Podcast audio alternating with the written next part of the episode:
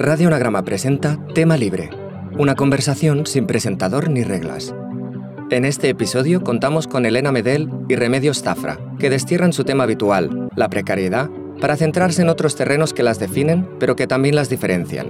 Para ello, han escogido cinco palabras que sirven de ovillo que desmadejar y que las llevan a hablar de la voz, la poesía, el cuerpo como espacio de reflexión y las palabras como artefacto simbólico. Te invitamos a conocer sus facetas más personales. Hola, eh, yo me llamo Elena Medel, eh, estoy en una especie de estudio clandestino, ahora yo creo que podemos contar un poco con Remedios Zafra y vamos a hacer algo yo creo que no se espera casi de nosotras, ¿no? Yo creo que cuando, cuando nuestros nombres pues, aparezcan unidos, eh, prácticamente la reacción inmediata será, ya van a estar a hablar de la precariedad. Con seguridad. y que no queremos hacer eso, ¿no? nos apetecía perdernos por, por, otra, por otros caminos hoy. Y nos apetecía pues tomar otras otras palabras como casi como madeja, ¿no? Para ir tirando de, ir enredándolas, desenredándolas, ir, ir tirando un poco de esos de esos hilos y, a ver un poco también, bueno, pues por dónde nos va llevando la, la conversación. Sí, y aunque no hablemos de precariedad, seguramente la mencionaremos, o sea que vamos a contradecirnos a nosotras mismas, cosa que nos gusta porque pensamos que no hay pensamiento complejo que no, que no contemple la, contradicción y la ambigüedad, pero sí que posiblemente eh, la abordemos desde otro punto de vista, hablando del trabajo, hablando de, algunas palabras que hemos identificado como punto de entrada y que, y que nos interesan para...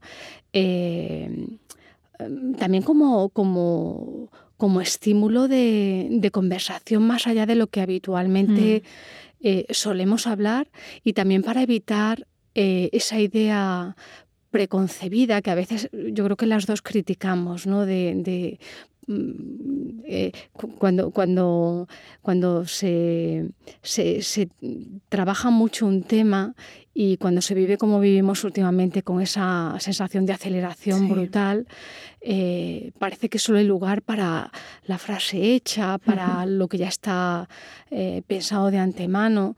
Y, y, aquí que realmente hemos intercambiado muy poco antes para, para dejar a esa a ese encuentro, además ese encuentro entre dos personas que se conocen desde hace mucho, que tienen un vínculo afectivo desde hace mucho y que tienen muchísimas cosas en común, porque aunque eh, también podríamos hablar de lo que nos diferencia, yo creo que en tanto a las dos también nos interesa esa lectura eh, política de la escritura eh, como escritura política de, lo que nos unen a muchas personas de, generaciones parecidas o lo que nos unen a, a, muchas mujeres que nos dedicamos a la escritura. E, eso que nos une es también eh, una motivación para estar hoy aquí, ¿no? Sí, eh, a mí me, gustaba la, idea de, ir casi descubriendo la conversación conforme avanzaba, ¿no? De tener como esa, esas palabras en las que apoyarnos y... Porque es cierto que bueno, que hay el tema un poco que, a priori parecía que podía desencadenar, la, desencadenar el diálogo, lo tenemos pensado, es lo que tú decías, ¿no? Muchas veces a fuerza de, de, vivirlo también muchas veces y de, y de sobre todo de, decirlo, ya tenemos bueno, pues nuestras claves que, nos, van, que nos van guiando y, y, que, muchas veces pues vamos eso casi recitando sin, sin pararnos. ¿no? A mí me, apetecía ir, irnos parando ¿no? en, mm. en este, ya digo, en este estudio hemos tenido que bajar escaleras y escaleras y escaleras. Estamos la una frente a la otra como haciendo algo no sé si peligroso.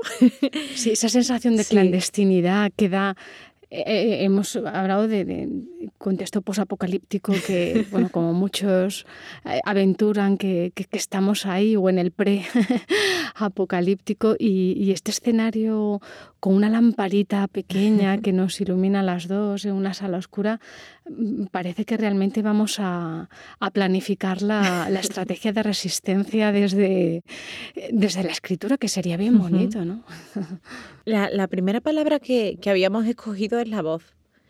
Eh, yo contaba, eh, justo antes de, empezar a grabar, como empiezo a, tomar eh, una costumbre ¿no? que tenía mi, abuela que, materna, que es la, mujer con la que, con la que me crié, que ella se hablaba mucho a sí misma en voz alta para recordarse las cosas, ¿no? Como si cada, cada vez que, pronunciaba pues, una palabra, un mandato, eh, o una, mm, un recuerdo casi ¿no? que tenía que fijar en la memoria, pues tomara cuerpo y al, hacerse voz, al decirse, fuera más, real. ¿no? Entonces yo contaba a Remedios ¿no? que, que muchas veces hago eso en casa, pues preparando una maleta o, pensando en, lo que tengo que comprar en, el supermercado, etcétera. Y, bueno, creo que la voz tiene mucha, como primera palabra madeja, ¿no? Tiene muchos nudos que, ir, que ir deshaciendo o, o incluso que ir, bueno, pues estrechando todavía más. Sí, yo creo que la voz eh, es además, tiene muchos puntos de entrada para nosotras como escritoras y también para, para nosotras como, mm, desde el punto de vista eh, material, o sea, mm. escritoras, las escritoras van con cuerpo adjunto y los escritores van con cuerpo adjunto. A mí me pasaba cuando te escuchaba en relación a, a tu abuela que, que, yo tengo esa escena en mi madre, en mi, en mi abuela, es verdad que la tengo sobre todo, bueno, quizá también un poco en mi padre, pero sobre todo en mi madre y mi abuela. Y yo la tengo también ahora, también me pasa como a ti, la repito, pero en mi caso se ha acentuado porque desde que perdí visión y, y audición, algo que empezó a nacer eh, casi instintivamente fue eh, la necesidad de, de, leer en voz alta lo que, estaba, lo que estaba viendo en pantalla, porque a mí me cuesta muchísimo ya leer en, papel y casi todo lo tengo la pantalla configurada para, para eh, ampliar la letra, para leer y, ese es casi incluso como un estímulo, como un perro Pavlov.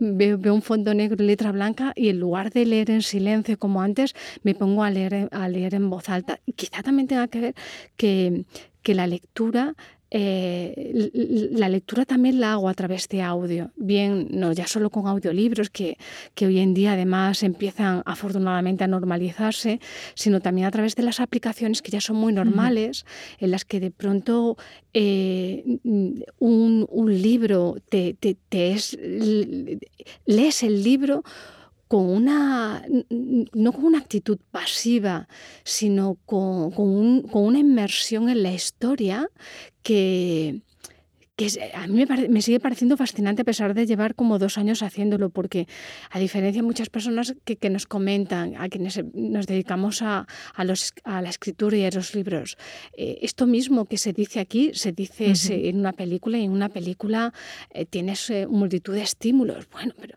en una película todo el mundo tendrá el mismo imaginario, mientras en un libro, al, al faltar tantos elementos, faltan esas imágenes, esas las tienes que crear tú. Es lo que pasa en la lectura, bien cuando lees en silencio o en voz alta, que la, que la imaginación es capaz de, desbordarse y de, convertir el, y, de crear un imaginario propio. Y, y, en ese sentido la voz eh, para mí tiene esa historia personal que, que, que, me da la sensación de que es, eh, es, eh, es lo que menos me ha fallado de lo que falla el tiempo. Pero y, pensando en tu trabajo en concreto, eh, bueno, tú has escrito novela, eh, escribes fantásticamente a nivel reflexivo, ensayístico, poesía, y muchas muchas personas te, te identifican y te, te relacionan con, con, con, la poesía. Y no sé, para mí la poesía es teniendo muy poquito conocimiento de ella, más que el amor por, por escucharla y por leerla y, por intentar escribirla, pero la poesía también es muy voz, ¿verdad? Claro, o sea, justo yo pensaba en que es el género de... Bueno, es que la, la poesía surge, surge con la voz. Quiero decir, los primeros poemas eh, no, no se escribían, los primeros poemas se decían el, origen, bueno, de hecho el origen de la literatura son esas historias contadas en voz alta que, por lo general tenían el molde del verso, no eran poesía tal como la concebimos hoy, ¿no? Bueno, como lírica, eh, como el, poema, ¿no? Que, podemos ojear hoy en un libro o que podemos escuchar en un recital, etcétera. Sino que sí que tenía una vocación narrativa, era como casi un género de géneros, pero, pero sí que estaba sí que estaba pensada y sí que se forjaba, por así decirlo, para, para ser escuchada y para ser, para ser dicha, ¿no? Por así decirlo. Eh, tenía mucho que ver también con la música. Pensaba, te lo, justo antes, ¿no? Te, te, lo, te lo decía que, que releyendo, estaba el otro día releyendo Frágiles, no recuerdo qué, qué, momento subrayé, pero, pero, pero dije, si me pongo como en el instituto, ¿no? A contar las sílabas con los deditos, a ver, eh, digo, creo que seguro que me salen en decasílabos aquí, ¿no? También porque porque tú eres muy lectora de, poesía y eres muy, muy escuchante de, de, poesía y tienes esa música muy, muy, en, muy en la cabeza, ¿no? Al final, creo que, que cuando escribimos tenemos tenemos todas las lecturas bien, bien procesadas y bien escuchadas, pero sí, la, la, poesía tiene, tiene esa... Mm, yo creo que esa, esa voluntad de, de voz que, que, se hace idea, casi, ¿no? Me parece que hay ahí una tensión entre, entre lo que se dice pensando y lo que se dice casi cantando, que es una de las labores de, de quien escribe en general y de quien escribe poesía en concreto, ¿no? Desentrañar cómo, cómo se resuelve y si se resuelve, ¿no? Porque muchas veces es una es un conflicto que está ahí, que está ahí todo el rato, ¿no? A mí me, interesa cada vez más cómo se va haciendo el. Me interesa cada vez más, digo, y lo, y lo digo haciendo muchísimo, hace muchísimo tiempo que no escribo poemas, ¿no? Estoy volviendo ahora, pero hace como ocho años o así que, que no trabajo con poesía, que estoy más centrada en ensayo, en, en narrativa, pero me interesa cada vez más cómo se van reconciliando o como se van todo lo contrario, no alejando esos planos del, del poema. Es que es súper interesante esto que comentas cuando hablabas del origen de la, de la literatura, de eh, es verdad que en esa oralidad, que, donde podemos ver cómo comienzan a contarse las historias y a, y a mantenerse lo simbólico, creando cultura, me, me recordaba cuando estudié en antropología simbólica el origen del lenguaje humano en los procesos de hominización, me llamó muchísimo la atención descubrir, eh, no recuerdo, creo que era una de las hipótesis de las muchas que se planteaban, pero una de las que se planteaban con más énfasis es que el origen del lenguaje humano venía de la música y de, de, esa de esa musicalidad, musicalidad eh, de, que se iba conformando en palabras, eh, orientada al cortejo, a los afectos. Y, había ahí, hay un mundo en común con, esa aparición de, por qué necesitamos comunicarnos, eh, de esos sonidos, tú hablas de cómo esos sonidos mm. se convierten en palabras, esas palabras en, versos, en, esos versos se, se convierten en, en canción. Y había otra idea, eh, eh, comentabas una idea que me parece mm, mm, mm, bonita para, para tirar del, hilo de la madeja, que es la que tiene que ver con la repetición. La repetición de, en el poema claramente es, muy importante repetir, pero eh, la repetición yo creo que también tiene mucho que ver en la escritura con el asentamiento de, ideas conservadoras, cuando eh, para, para, que una cultura se, se, reitere en sus modos de, dominio, en sus modos de poder, necesita reiterar determinadas formas y, hacer, y, normalizarlas. Y, de forma que muchas muchas personas terminan por verlas como normales cuando son convenidas, son creaciones. Pero la clave de, de considerar que muchas de las cosas que hacemos son naturales o normales, esas palabras que usamos con tanta normalidad, es la repetición. O sea, repetirlas es, e, e, es la clave y hackearlas es lo que a veces o muchas veces hacemos en el ensayo, en el pensamiento crítico o, también en otros, bueno, en, la poesía. Entiendo que también cuando en lugar de repetirlo lo justo como para que quede, lo, lo, repites de una manera exagerada una o pequeña grieta, casi, ¿no? Sí, eh, haces un, mm un, cambias la velocidad. Para, para, que de pronto eso que se repite como un, como un bucle, de pronto se fracture y se haga, se haga pensativo, ¿no? Mm. Sí, de repente, a mí me gusta mucho el, concepto de, grieta. Eh, lo, utilizo mucho en, bueno, sobre todo en cuando estoy, eh, no sé si escribiendo ensayo, pero yo creo que no escribo no escribo ensayo, no lo mío tiene más que ver con, con bueno, pues una voluntad más divulgativa de la poesía. Para mí es una extensión casi de, es casi un pensamiento sobre, sobre poesía, más, más incluso que, que ensayo, ¿no? Me parece que es algo muy difícil y que otras hacéis muy bien y, yo no me, no me acerco ni, ni, de lejos, pero, pero me gusta mucho el concepto de grieta porque me parece que, que, que, la grieta significa que hay algo que está empezando a romperse, para bien o para mal muchas veces, pero que hay algo que está empezando a quebrarse, algo fijo, inamovible, que de repente aparece ese espacio, ese vacío, porque te puedes asomar y ver otras posibilidades, otras realidades, ver incluso ¿no? cuál es el, ese material que se está, que se está resquebrajando.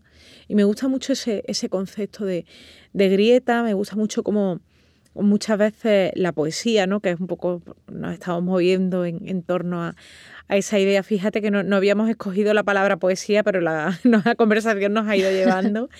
Eh, y me gusta mucho como, como, la poesía muchas veces plantea esa, esa grieta en la, en la realidad en el hmm. lenguaje, em, esa, bueno, pues esa casi, ¿no? Ese espacio, ese vacío por, al que tú te puedes asomar y por el que puedes ver otras cosas. Sí, además la grieta tiene ese punto de de ser el fondo, de ser lo que, lo que a veces pasa desapercibido, porque eh, en las narrativas que predominan, al menos en Occidente, siempre hay una centralidad, un personaje, una historia, una épica, un, algo importante que contar. Pero la, grieta, aunque, aunque para personas como nosotros que nos gusta y, y nos dedicamos a, a, poetizar y a hacer ensayo, mm. Sí o sí, eh, el, el nos gusta mirar lo pequeño y, también yo creo que eh, eso quizá también en nuestra escritura aparece, ¿no? El, haber aprendido pronto que las centralidades eh, dejaban fuera multitud de mm. voces, cuerpos que, no, que no hablaban y a mí la grieta siempre, yo, la, la, ubico con la periferia, ¿no? Y, mm. cuando pienso en la, en la periferia o en el background, en, lo que está al fondo, en ese cambiar la mirada que, mm, tengo la sensación de que ha tenido lugar de una manera colectiva en las mm, últimas décadas y que de pronto nos, ha, nos, ha, nos está mostrando nuevos agentes del discurso eh, que, que, son esas grietas, ¿no? esas, esas, grietas que cuentan su historia y que son normalmente nuevos agentes del discurso que aparecían también como personajes secundarios, como fondos, como o, como, o como alteridades, ¿no? esos cuerpos otros que ahora no solamente aparecen como protagonizando las historias, sino que nos dan, porque nosotros somos esos cuerpos grieta hmm. también, esas, o esas diversidades respecto a la, a la, a la narrativa tradicional que, eh, y, y, ahora, y ahora tenemos el, la suerte de, de poder contar historias. Yo en ese sentido pese a que hayamos trabajado y sigamos trabajando mm. sobre todas esas dificultades de los trabajos creativos, pero, pero qué suerte haber nacido ahora, y, no hace, no hace tres siglos, ¿no? Bueno, hace tres siglos o, hace 40 años, claro. No, Haber sido nuestras madres, simplemente, nuestras madres que tienen nuestras mismas capacidades o, posiblemente muchas más que nosotras y, y, que, y que no, y que no pudieron hacerlo, que no... no, no.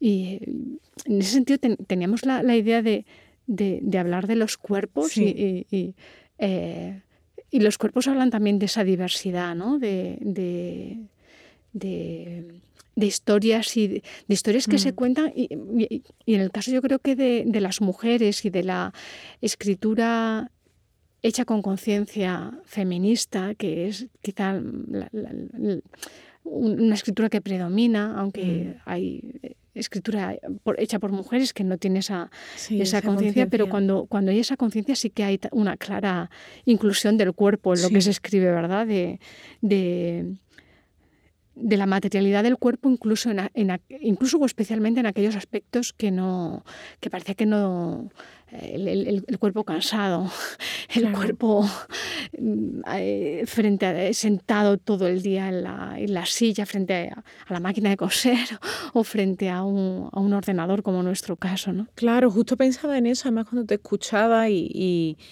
además, bueno, mm, eh, por traer, o sea, pensaba en, la presencia que hay continuamente de, los cuerpos en tu, en tu trabajo ensayístico, ¿no? En, eh, además, tú lo dices, ¿no? Siempre son cuerpos cansados, cuerpos además como reflejo casi de... de mm, cuerpos espejo casi, ¿no? Mm. Me, gusta casi esa idea de, del cuerpo como, como, como un espacio físico, ¿no? En el que se redundante, desde luego, la, o sea, la manera en la que lo estoy diciendo, pero en el que se está proyectando todo, casi el pensamiento muchas veces.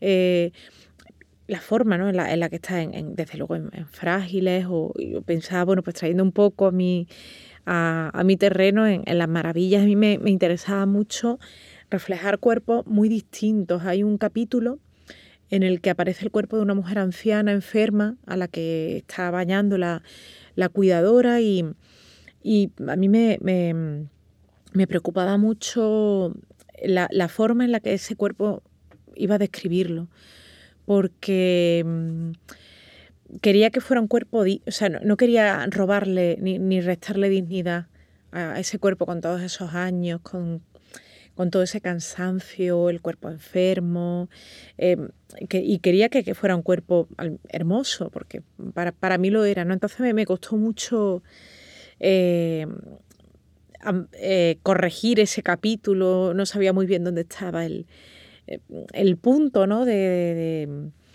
em, ese, ese, digamos, ese, ese espacio desde el que yo quería contar me, me, me interesaba mucho que, hubiera cuerpos muy diferentes en, la novela y al mismo tiempo, por ejemplo, también intentaba describir mm, a las protagonistas físicamente eh, lo menos posible, ¿no? Apenas dar dos o tres detalles para que cada cual, eh, cuando estuviera leyendo la novela, eh, pensara en esos cuerpos bueno, como, como, como quisiera, ¿no? Les diera el aspecto físico que, que, le apeteciera y en ese sentido me gusta mucho como lectora, ¿no? Los libros, los libros abiertos, pero sí es cierto que, me interesa mucho eso, el, cuerpo cada vez más como, como, como espacio, ¿no? De, casi de reflexión. Sí, yo creo que no, no es baladí que en en el arte feminista, la creación feminista, la queer, y bueno, y en toda aquella creación que independientemente ya de, cómo se, se, identifique, eh, toda aquella creación política que, que, nazca de, verse en el espejo mm. y, de no centrarse en la singularidad, sino centrarse en qué me une a otros. ¿no? Esa manera en la que vamos construyendo identidad, de, las muchas identidades que construimos a lo largo de nuestra vida, esa identidad que de pronto desde que somos niñas nos asemeja a otras personas, a otras niñas, mm. después a nuestras madres y abuelas, es, es algo que está siendo muy escrito, que está siendo relativamente nuevo, por nuevo me refiero en las últimas décadas, el último siglo, porque, porque faltaba esa, esa, esa escritura, mm, no solamente eh, eh, estaba eh, eh, no ya invisibilizada, sino denostada o, derivada al chisme, ¿no? O sea, esa escritura convertida a lo mejor en copla o en oralidad, que a lo mejor se decían entre las mujeres, pero, pero que tenía que ver con cosas de mujeres, ¿no? Con quién cuida los cuerpos. Mm. o sea, a los cuidados, no, lo, hemos dicho, pero los cuidados, ese melón. Sí, ese melón, ¿verdad? Pero es verdad que hablamos de los cuerpos enfermos, pero normalmente que pueden ser de cuerpos muy diversos también, pero quienes, quienes cuidan se parecen mucho. Y esa, ese retratar los cuerpos enfermos, perdón, los, los, cuerpos de, los, de, quien, quienes cuidan, eh, que muchas veces están enfermos, pero, pero aplazan sus molestias a la intimidad cuando, no, cuando, cuando, nadie, cuando nadie les ve.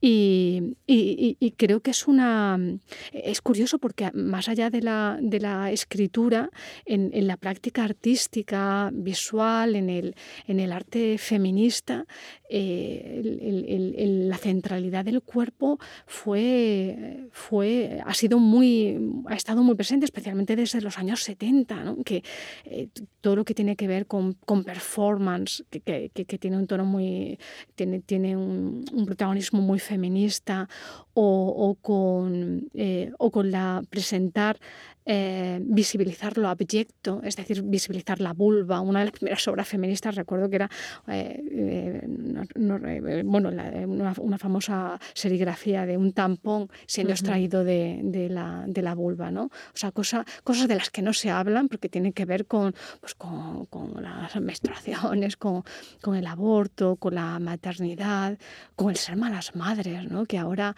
ahora por fin podemos hablar de, de que no todas las mujeres tenemos ese, ese deseo de ser madres y que incluso las que lo tienen lo, lo, viven de maneras muy diversas y muy complejas. Ahí, claro que ahí está el cuerpo, aunque te, apunto una idea, a ver, que, creo que además hoy que es un día muy singular porque es un día también en el que se habla mucho de, de feminismo no le diremos a las personas que nos escuchan para que, para que quede como más en... Estamos grabando en un día concreto. Más, misterioso, sí. Pero hay, hay, una estrategia que a mí siempre me ha gustado mucho en el arte feminista, que es la de bajar al ángel del cielo, que tiene que ver con, la, con la recuperación de la materialidad del cuerpo por parte de los hombres.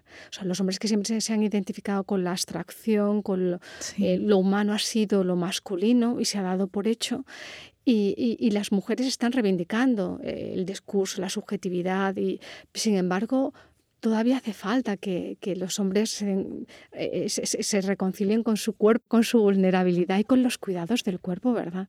Claro, que yo, pensaba escuchándote en cómo em, nos han, y, al hilo de, lo, último que comentabas, en, cómo nuestra educación cultural identifica lo masculino con lo, aunque, aunque ahora bueno, pues estamos en, plena, para mí, replanteamiento desde luego de, los géneros, pero eh, lo masculino con lo universal y lo femenino con lo particular. Es decir, cuando eh, tú lees una novela con un protagonista masculino, em, por supuesto te habla de los grandes temas de la humanidad con mayúsculas, el tiempo, la muerte, em, etcétera.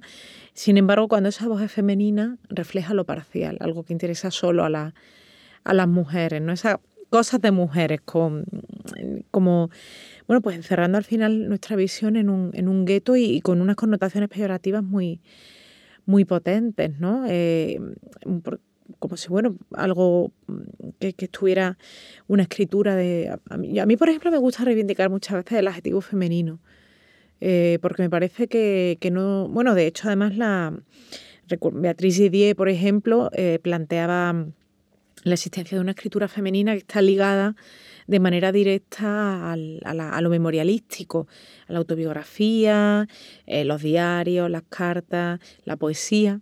Incluía ella también porque decía, bueno, es que al final este ha sido el espacio de libertad de la, de la escritura de las mujeres, ¿no? Y, ella decía... Y la intimidad, de sus cuartos propios, ¿no? De donde podían disponer de sus tiempos propios. Claro, en tu diario nadie te, nadie te dice que puedes escribir o en una carta o en, en, tu, en tus memorias, ¿no? porque en tus memorias estás escribiendo al fin y al cabo tu vida. Y ella además incluía autores en esa, en esa escritura femenina, ¿no? que es algo que me parece muy interesante. Decía, bueno, es que también es, posible que, que, entren ahí obras de, obras de autores. Y me, me, interesa mucho esa escritura también, quizá yéndome un poco del, del tema, pero me interesaba mucho esa, esa idea que planteaba ella y me interesa mucho la posibilidad de de restituir otros significados a, ideas que, bueno, pues nos han dicho que, no, que no eran correctas o que, teníamos que huir de ellas.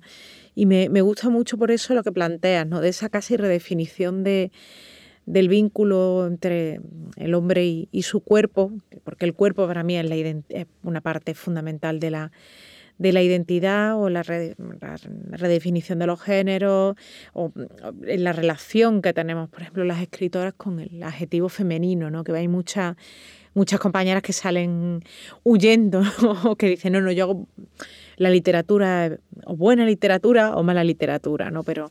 pero Hay miedo, ¿verdad? Hay miedo de determinadas palabras. Cuando se supone que habitamos en, en un territorio eh, creativo, laboral, donde, donde tenemos la herramienta de la palabra para aquello que nos da miedo. Eh, profundizar en ello, abordarlo. yo creo que es verdad que a todas las personas nos dan miedo determinadas palabras porque eh, entendemos que pueden ser palabras que prejuiciadas y es verdad mm, que, que las palabras hacen daño y que las palabras consiguen movilizar o no expectativas en las personas. Por eso nunca se pueden despreciar las palabras. Pero justamente por eso cuando, cuando determinadas palabras dan miedo, eh, podemos abordarlas y desgranarlas para entenderlas.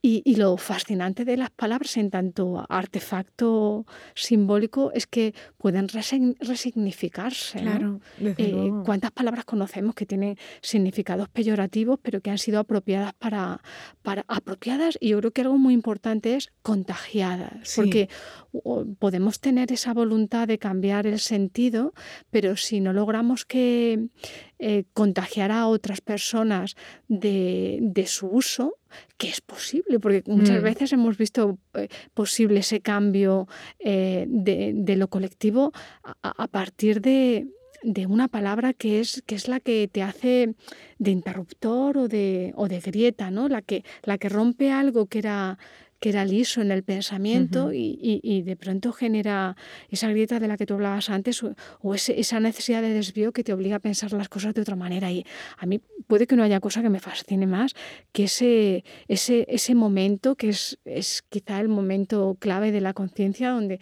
de pronto empiezas a ver las cosas de otra manera y y dejas de tener ese miedo porque las entiendes de otra, de otra forma o entiendes que hay posibilidad de utilizar esas palabras de otra, de otra manera. Claro que las palabras no son inocentes, o sea, las palabras tienen un significado que es el que han establecido la Real Academia Española y nos cuenta en el diccionario que tal palabra quiere decir tal cosa, pero en realidad las palabras mm, tienen un una intención mucho más ancha, para bien y para mal, ¿no? Tienen pues toda la historia que arrastran, eh, que en muchos casos, pues tú lo has dicho, ¿no? Pues tienen significados peyorativos que pueden resignificarse eh, con esa reapropiación, ¿no?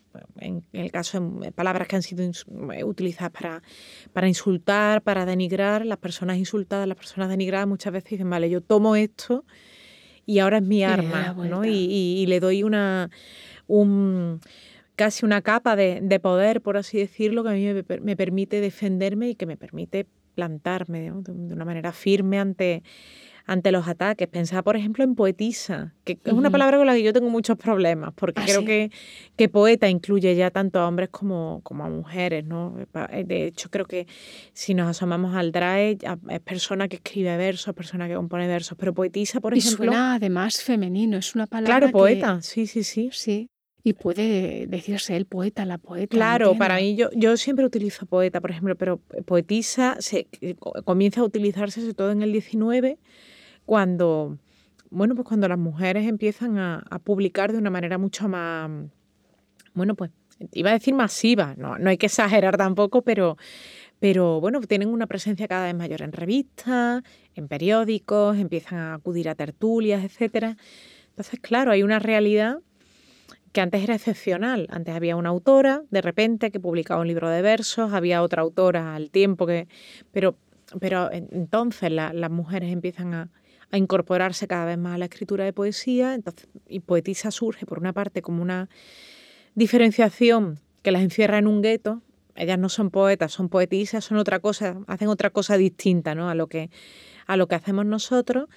Y se empieza a utilizar de manera peyorativa, porque surge poetizo que es el, hombre que escribe malos versos, porque claro, las poetisas escriben malos versos y los, y los hombres y los poetizos también, ¿no? Incluso, por ejemplo, recuerdo hay en los años 20 un amuno, eh, no, no, recuerdo para referirse a quién utiliza también poetizo, etcétera. Entonces, claro, hay autoras, por ejemplo, Ana Rossetti, yo la he escuchado defender la, la posibilidad de apropiarse de nuevo, ¿no? De, de, tomar la palabra poetisa y limpiarle ese, ese barniz que tiene de, de desprecio y, y reivindicarla, ¿no? Para mí, lo hablábamos antes, ¿no? Que poeta tiene, tiene esas connotaciones, bueno, pues incluye ya, me parece, a, quienes escribimos poesía con independencia de, nuestro género y, es la palabra que yo utilizo, pero es cierto que hay otras, otras compañeras que sí que están defendiendo que, que bueno, pues se puede, bueno, pues eh, tomar la palabra que, y cambiarle esa, esa intención. Claro, yo creo que ese poder de transformador de, de la palabra y ese poder humano de transformar palabras eh, es, movilizador, pero es verdad, conforme hablaba, recordaba eh, la, la, a Lewis Carroll y cuando una conversación entre Alicia en el País de las Maravillas y Humpty Dumpty, creo que, que la ha citado Donna Haraway, la que hablan del poder de las palabras y, Alicia le recriminaba algo así como, bueno, el caso es si tú puedes hacer que las palabras signifiquen lo que a ti te da la gana, y Humpty Dumpty le decía algo así como, el caso es que quién tiene el poder. O sea, el caso es quién manda, ¿no? Como queriendo cerrar de pronto claramente que, que, esa cuestión de poder, de quién tiene el poder para, para hacer que las palabras signifiquen una cosa u otra. Y yo creo en ese sentido que claro, hasta hace poco sabíamos y sabemos quiénes, quienes acumulan poder para, para, hacer que las palabras signifiquen palabras y, los mecanismos y los documentos y las reglamentaciones y las voces y, los lugares de privilegio para asentar que una palabra signifique una u otra cosa. Fíjate ese ejemplo que tú planteabas de, de cómo una apropiación positiva, pero pudo ir acompañada de que a la, hora de crear el masculino se creara con una, con una connotación eh, peyorativa. Y en, en yo creo que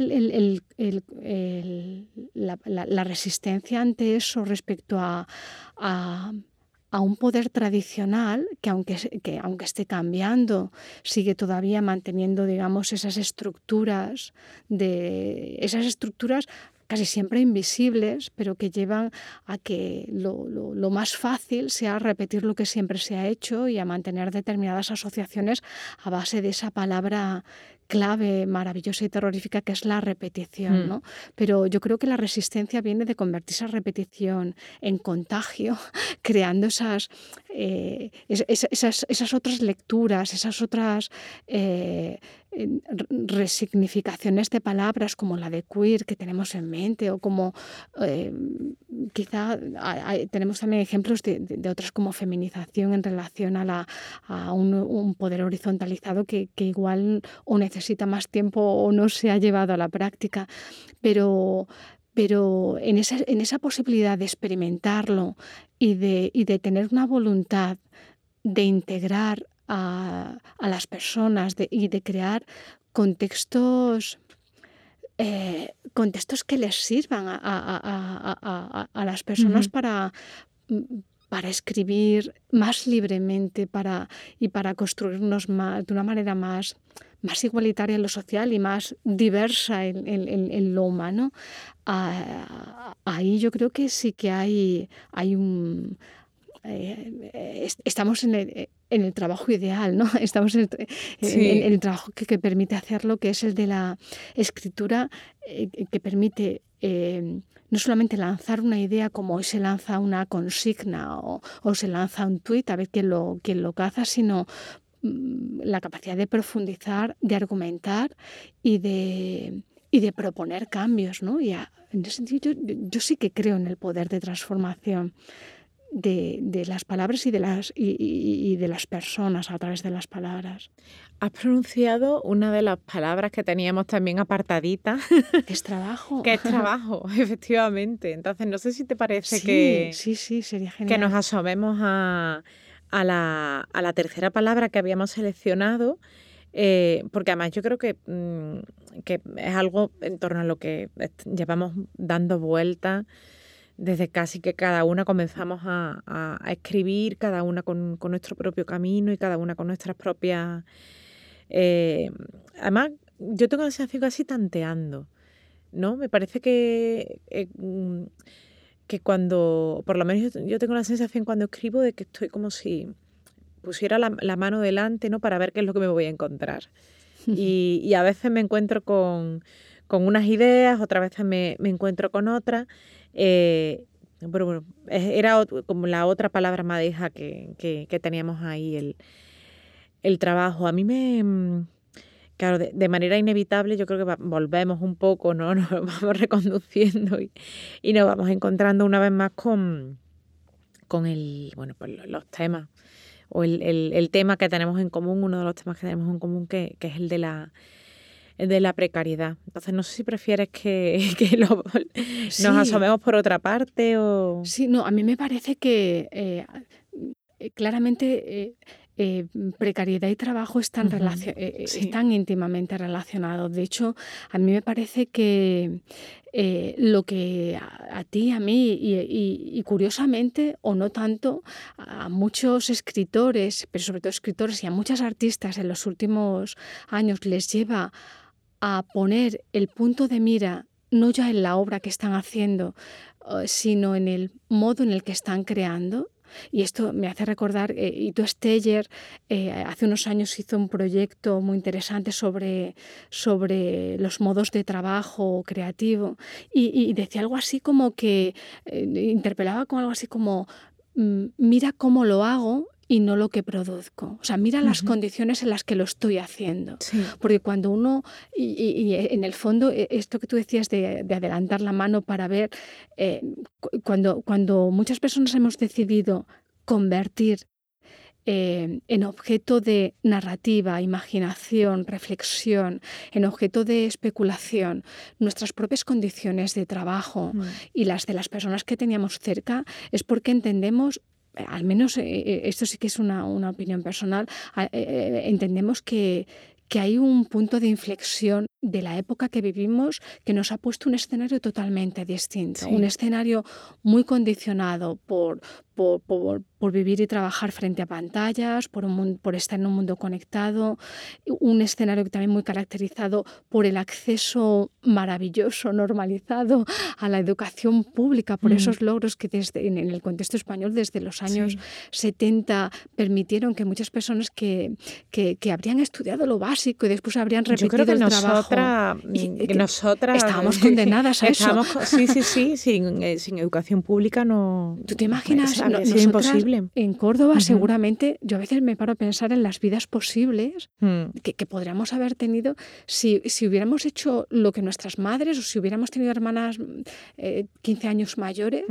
Eh, yo me imagino a veces las alternativas de, de seguir trabajando en, en, en, en el campo, en alguna tienda eh, a más de casa, de habernos casado, o si encima tienes, yo recuerdo en, mi pueblo, personas que tenían problemas de salud hace ya muchos años, estaban en las zonas más oscuras de, la casa y yo a veces me imagino que me habría abandonado a mí misma si hubiera perdido la visión y sería una vida tan, tan diferente que, que, esa, esa posibilidad de de acceder a las bibliotecas públicas en los pueblos, de acceder a la escuela pública y a la universidad pública. Nos llenó de expectativas y pensamos que esas expectativas se podían materializar no solo en los trabajos ah, que, suelen recomendar mm, eh, las familias mm. humildes, ¿no? porque lo nuestro siempre era eh, a ti supongo que te lo diría, ¿no? Funcionaria. Ah, te decía, oh, mira, pues a mí eso no me lo decían y al final terminé ahí.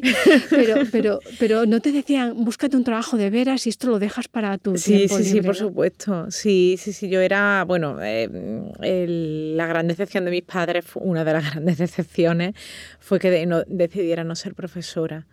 Porque no, yo no, no, en mi caso yo no tengo vocación docente, creo que es fundamental y, yo no la, no la, tu, bueno, no, la, no la tengo y a estas alturas creo que no, no va a aparecer de la nada. No va a surgir. Y, y ellos tenían, bueno, pues ellos creían de verdad en esa, mi padre, mi madre creían de verdad en, en esa... Eh, idea que yo creo que es muy de, de los años, de los primeros años de la democracia y que todavía está, ha estado asentada, yo creo que hasta incluso antes de la crisis de 2008, de que de si estudias, eh, si te formas, etcétera, vas a tener un, futuro mejor que el la nuestro. Claro, además, ¿verdad? Claro, yo creo que, es algo que, en cierto modo nos une, ¿no? Que nosotras somos de generaciones distintas, pero, pero yo creo que nos une esa, el haber sido educadas en esa, en esa conciencia, ¿no? De, de que parecía que, bueno, todo podía ir ir mejor si, si estudiábamos y, si, si, nos formábamos, ¿no? Y, escuchándote yo, yo pensaba en, cómo estamos en un tiempo de un profundo individualismo ¿no? Estamos trabajando frente a esto eh, que nos está ocurriendo hoy, que, nos veamos, es excepcional. Nos, llevamos muchísimo tiempo sin, sin, vernos y siempre últimamente nuestras conexiones eran a través del email, etcétera. Y, vivimos en un tiempo de, de, trabajo frente al ordenador, en contacto continuo con un montón de gente, pero sin, sin, sin ver más allá de la pantalla. Eh, con casi, aunque haya un interés sincero, ¿no? Por saber cómo está la otra persona, etcétera, pues siempre con esa fórmula de espero que vaya todo bien, eh, por aquí todo bien, aunque, aunque no sea real, ¿no? Estamos como en esa, una vez más, en esa tensión del tiempo de lo individual eh, y en un tiempo además en el que yo creo que mi esperanza, yo que soy una persona bastante pesimista, está casi en lo colectivo en, la, forma en la que, en la, que la suma de individualidades va, va, va, intentando forjar otros caminos, va intentando forjar otros discursos, etcétera.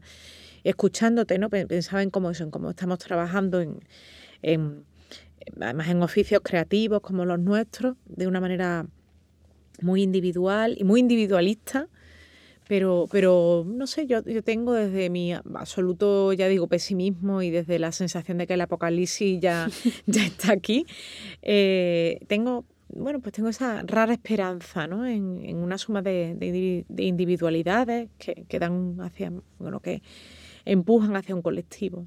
Fíjate, yo con el tema de, de la colectividad, que creo que está muy vinculado con, con las problemáticas que se derivan del trabajo, la idea de eh, eh, de, la multitud de individualidades o de la suma de individualidades me resulta eh, controvertida, porque creo que, sí que diferencia las formas en las que en otros momentos hemos creado colectividad con otro tipo de lazo, lazo moral o lazo político o lazo ideológico, y ahora en esa, en la, con el predominio de, de, vidas frente a la pantalla, en la que, en la que esa, esa, ese hablar en nosotros a veces se convierte en un número, en un número que coincide frente a, determinado, determinada campaña, ¿no? que habla más de, de, una suerte de activismo de salón, que, que muchas veces mm. se, ha criticado por, por hablar de, de colectividades más de, de comparecencia que de pertenencia.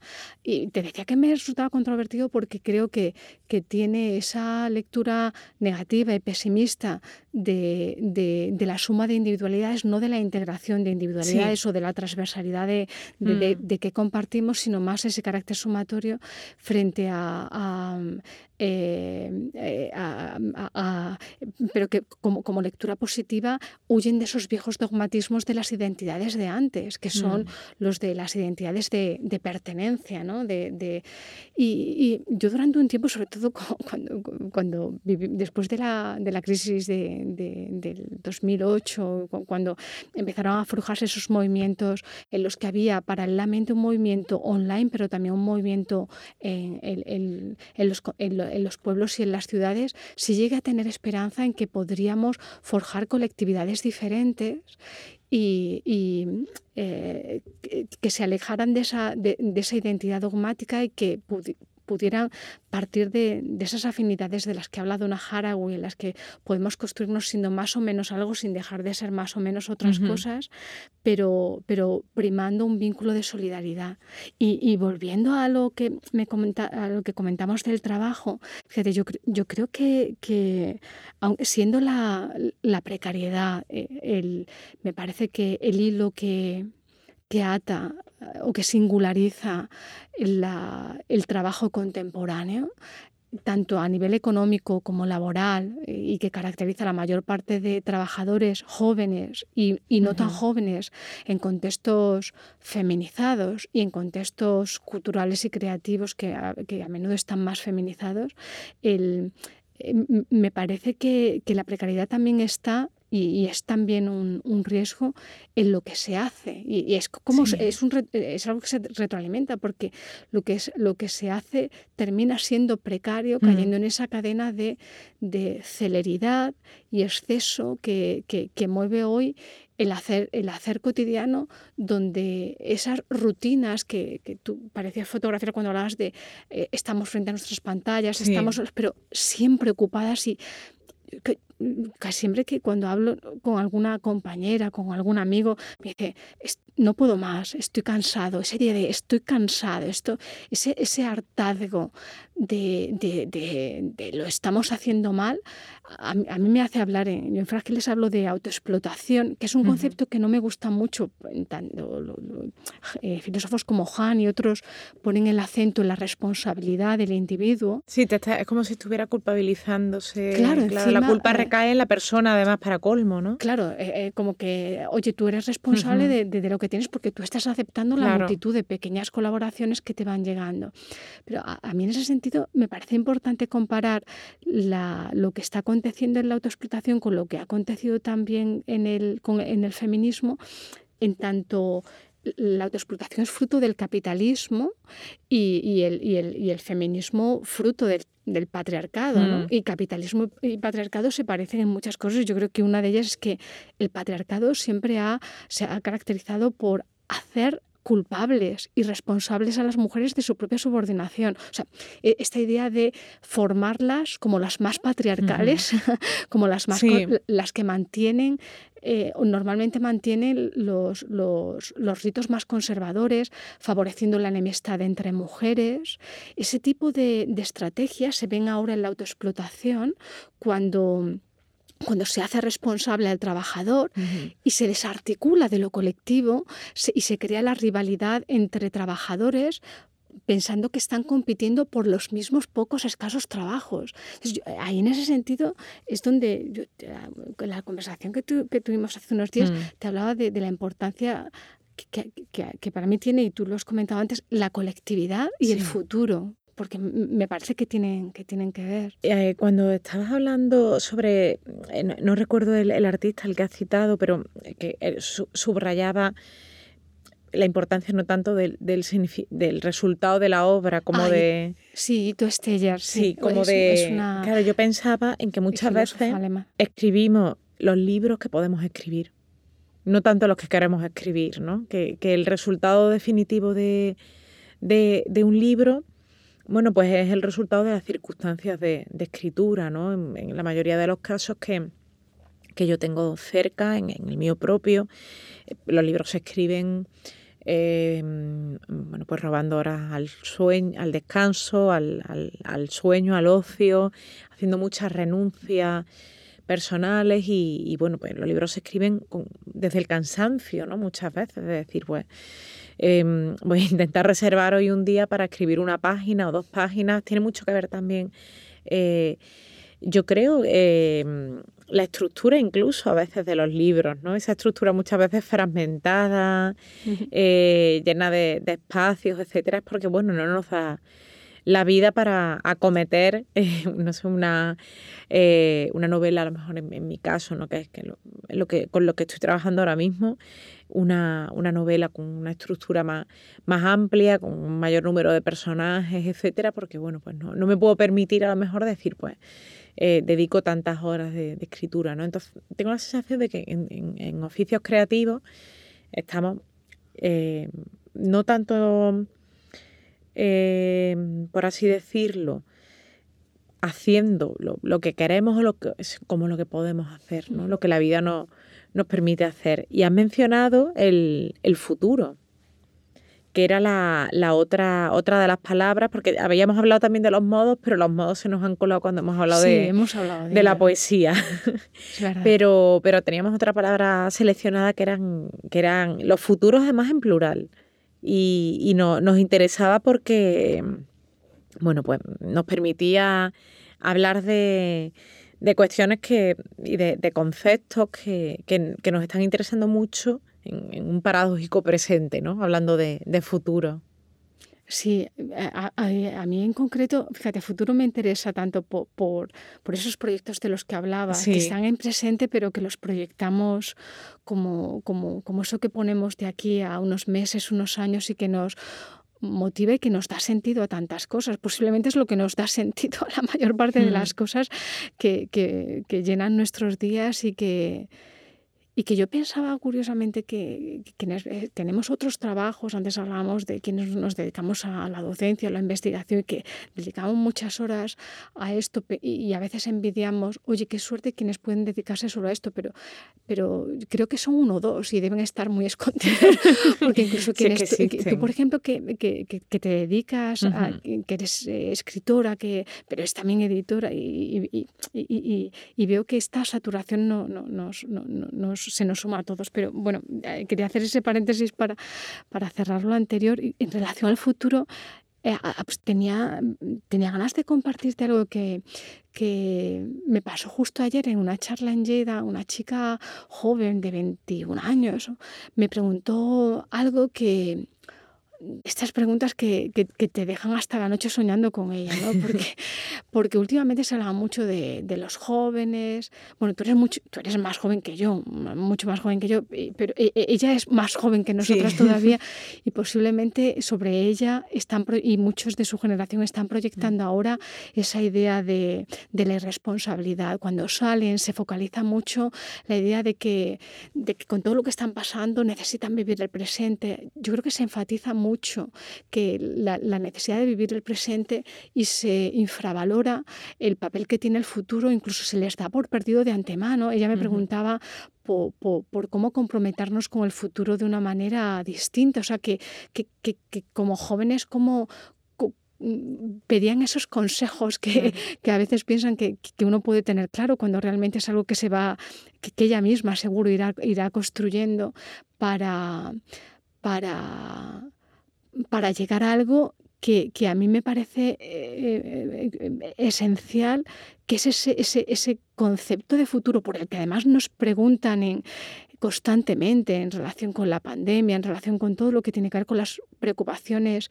Pareciera que, los escritores, los intelectuales y filósofos eh, advertirían una capacidad anticipatoria que, que, bueno, puede ayudar a pensar. Y yo creo que sí que puede llegar a, ayudar a pensar tanto en la oralidad, quizá mejor, yo desde luego pienso mejor sobre el futuro con, con el papel. Pero pero a lo que iba, la idea que te quería compartir es que a mí me parecía que que es una irresponsabilidad eh, asentar una idea de futuro perdido entre los jóvenes, porque todo futuro que merezca la pena y, eh, tiene que construirse sobre sobre un suelo social compartido donde tengamos garantizados esos, esos logros eh, que, de los que hablábamos antes, de educación pública, de sanidad pública, de esos logros públicos no están garantizados. Yo creo que, no, que no es casual que, que, que, el contexto capitalista además eh, incentive esa idea individualista de disfruta la hora, si tú quieres, tú puedes, piensa en ti, en, ti mismo, eh, si hay pocos trabajos, compite, no, en la universidad, por ejemplo, se ve mucho como, como a veces no se comparte el conocimiento por miedo a, tener menos posibilidades de cara a prosperar. Cuando no comparte el conocimiento es, es, es, algo terrible. Esa frase de autoayuda, ¿no? Si te esfuerzas lo conseguirás. Sí, esto es, que es algo súper nocivo, ¿no? Porque al final, oye, si mm, te esfuerzas lo conseguirás, si puedes soñarlo puedes hacerlo, etcétera. Oye, crea una hablábamos antes, ¿no? De, de, esa, de ese casi dedo que, señala a la persona cuando se habla de autoexplotación, ¿no? Porque como si toda la culpa recayera en la persona, pues en este caso la culpa del, del fracaso, si es que existe ese fracaso, es de la persona porque no se ha esforzado lo suficiente, porque no lo ha soñado lo suficiente, omitiendo todas las circunstancias, etcétera. Y esos logros sociales de los que hablaba son, yo creo que los primeros que caen en cuanto en cuanto irrumpe esa, esa sociedad capitalista. ¿no? vivimos las dos en, en Madrid y, y bueno, pues la, la, situación, por ejemplo, que hay en Madrid con la, con la sanidad con pública. la sanidad pública es terrorífica, cada vez más también con la educación pública, además con la educación pública en, en según qué, qué, barrios especialmente y en según qué, qué espacios, de una manera especialmente salpa, especialmente cruel. Eh, entonces a mí sí, sí que me parece que, que tenemos que preocuparnos por, por el futuro, ¿no? Y, cuando, cuando hablabas de esta, de esta chica que te preguntaba, yo tenía la sensación de que, es que están heredando un cansancio que les hemos pasado los de la generación anterior, que a su vez hemos heredado de generación anterior y que a su vez hay ahí como una herencia, como un cansancio que va, acumula, o sea, que va acumulándose efectivamente, que va casi traspasándose, ¿no? Yo pienso en, bueno, pues en, quienes teníamos eh, veintipocos años cuando comenzó la crisis de, 2008, que, estamos incorporándonos al, mercado laboral, que a lo mejor en algunos casos disfrutamos de un año, un año y pico de, de cierta tranquilidad y después comenzamos a, bueno, pues nos zambullimos directamente en la precariedad, en, los trabajos mal pagados. Pienso en la generación que ha venido después, ¿no? que son eternos becarios, que no han conocido otra cosa ya. Y que lo normalizan. Claro, que han normalizado, lo han normalizado. Sí, sí, entonces yo comprendo esa, ese cansancio, ¿no? Que, mm, bueno, y esa sensación de, de que no existe otro, otra salida. Por eso me parece que es importante, de una manera extrañamente optimista en mí, no sé qué me está pasando hoy. Yo creo que es la alegría de, estar aquí charlando contigo. A mí me, gustaría cuidar en cierto modo ese y que nos preocupásemos por ese futuro, ¿no? Porque, porque tú lo decías muy bien, esa obsesión por vivir el momento, vivir el presente, tiene mucho casi de, de, ánimo de consumo y ánimo de, producción al final. Sí, de, hacernos más productivos que pensativos. sí, sí. sí. Y, también de, yo creo que ese, ese futuro tiene, tiene, tiene más posibilidad de, de ser un futuro mejorado para todos y no solo para unos pocos, porque posiblemente este que estamos construyendo sea bueno para, para unos privilegiados que puedan ser eh, leídos por humanos, ¿no? pero para la gran masa que, que seguirá siendo leída por máquinas y, que, y, que, y, sobre la que se proyectará esa idea de, de, de produce y en tus ratos libres pásalo muy bien, disfruta, pero olvídate del que tienes al lado.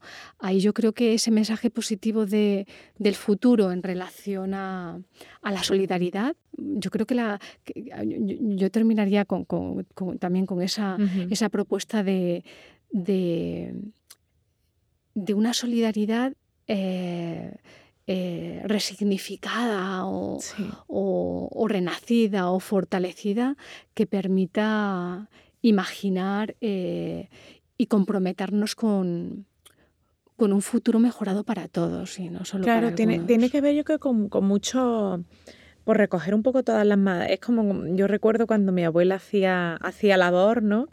Y, empezaba a recoger sus hilos, sus madejitas, etcétera, ¿no? Yo tengo la sensación que estamos haciendo eso, eso mismo ahora en estos últimos minutos, que estamos recogiendo pues una de las madejas, la otra, etcétera, y con mucho cuidado para que no se nos hagan un, para que no se, monte aquí un, embrollo. Y, hemos estado hablando de, justo eso, ¿no? De la empatía, de, lo colectivo, em, casi de, un poco de los cuerpos que necesitan, de los cuerpos diversos que, que necesitan cuidados de, eh, de esa voz que, que, ahora se pronuncia, pero que necesita también eh, eh, ser escuchada. No todas las voces son escuchadas y, y, tampoco podemos apropiarnos de ser las mediadoras de otras voces. No tenemos que intentar que, que, esas voces sean oídas. dice, dice María Sánchez que a ella le da mucha rabia la, la expresión dar voz. Sí, porque no, no es que la voz ya la tienen. La cuestión es que que estemos en escucha, ¿no? Y que, y que queramos oír, ¿no? Tú, hablabas antes, por ejemplo, de, cómo trabajamos con, en, nuestra escritura con las periferias y, yo pensaba en, y yo he utilizado muchísimo el concepto de periferia y escrito desde la, periferia, ¿no? Pero, pero pensaba en que yo quiero ensanchar eh, el espacio y que haya muchos centros más incluso que periferia. Fíjate, esa es la, esa es la propuesta de horizontalización de que en los años 90 cuando nacía Internet se veía Internet como estructura de nodos, como estructura donde todos son centros, ¿no? Y, se veía como una analogía de una nueva forma de poder, un poder que no fuera de unos pocos hacia muchos, sino de todos hacia todos. Sí, posiblemente en la red a la que muchos y muchas criticamos, allá también siga habiendo esas analogías de, bueno, la analogía de la red es la analogía del tejido. Prefiero retomar la que, la que tú lanzabas del tejer porque creo que en ella hay también, está también esa, eh, eh, esa potencia poética y simbólica. Sí, tiene mucho que ver también casi con lo, no sé si con lo artesanal o lo, doméstico para mí. Tiene, tiene como ese, a mí me gustaría pensar en, esa forma de, hacer desde, desde otros ámbitos, quizás, no sé, más, más amables, supongo. Yo ya, ya ves que estoy hoy irreconocible. Nada de pesimismo. bueno, el pesimismo se cambia por la crítica, ¿no? que es una forma, eh, una forma de pesimismo que, invita a la esperanza. Yo creo que nos quedamos con eso, quizá. ha sido un placer inmenso charlar contigo, la verdad. Y reencontrarnos con cuerpos, con voces, eh, y en esta en esta habitación inspiradora. Sí, pues sí. Muchas gracias a Anagrama también por sí, sí, permitirlo. Ha sido la que nos ha, nos ha obligado a disfrutar. y a quienes hayan estado al, otro lado, allá donde estén, muchísimas gracias. Y a quienes nos están ayudando a nivel técnico, mil gracias. que son muchas personas por aquí. Muchas gracias. Mil gracias.